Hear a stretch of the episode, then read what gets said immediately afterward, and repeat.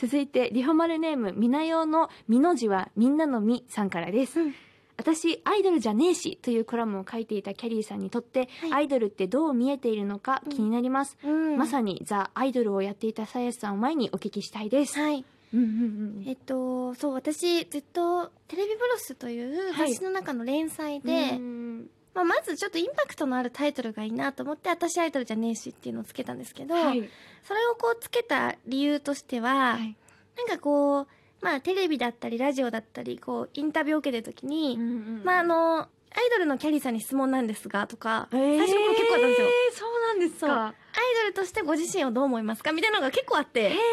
てみたいな。いや、私、アイドルだと自分思ったこと一回もないし、うんうイドルとしてだったらやっていけないなってまず思ったんですよ。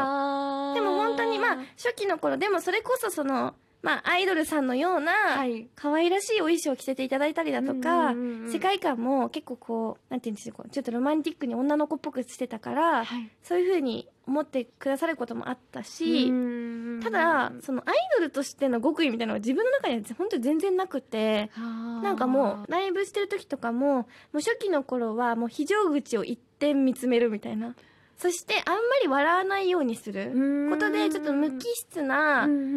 パフォーマンスみたいな感じだったので、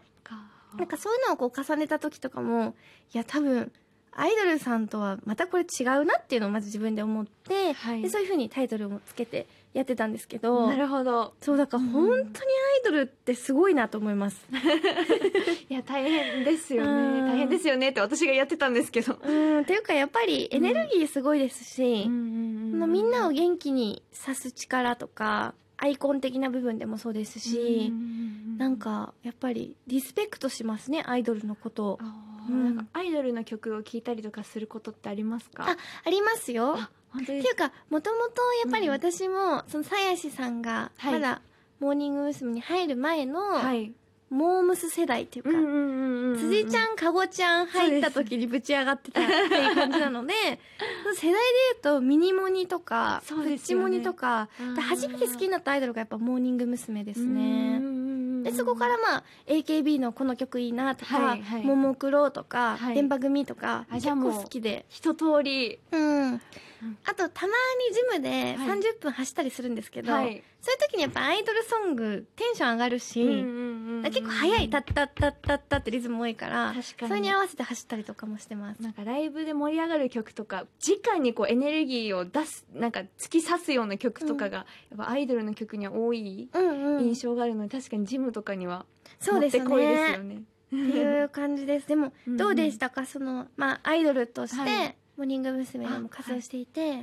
そうですねでも私もモーニング娘。があの幼稚園の頃に好きでうん見てたんですけど、なんかあ小学生の時に入ったっていうのもあって、うんなんかモーニング娘。に対してアイドルっていう組み合わせを全く考えずに入ってしまったんですよ、なるほど。だからあやばい私えアイドルなんだってなって それでなんかいろいろそっから気をつけたりとか、まあ、うん意識することとかって学んだこともいっぱいあったんですけど、うんでもうーんやっぱりこう今はまあちょっと考え方は変わってきてるかもしれないんですけど、うん。ありのままっていうよりはやっぱりこう笑顔を届けるっていうのをうん。前提として自分が想像するアイドル像をなんか作っていくみたいな人が特に多かった時期で、はいはい。だからそれはこう自分自身との帰りで悩む人も多いんじゃないかなとは思ってた、まあ私あんまりそもそも喋んないタイプ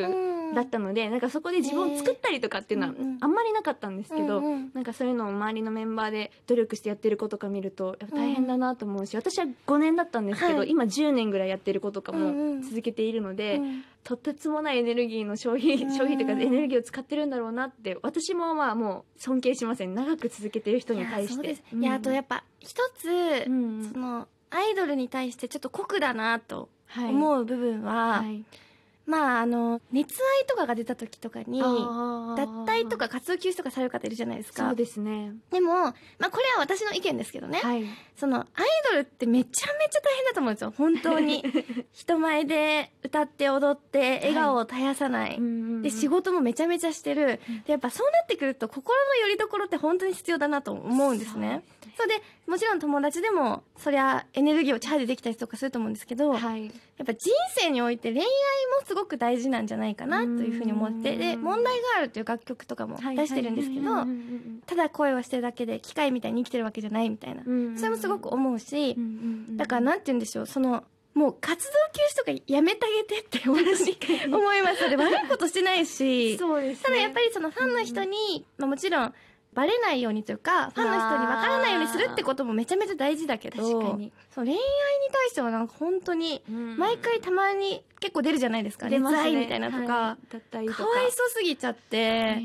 そこだけ本当変えてほしいなって全然関係ない自分からの意見なんですけど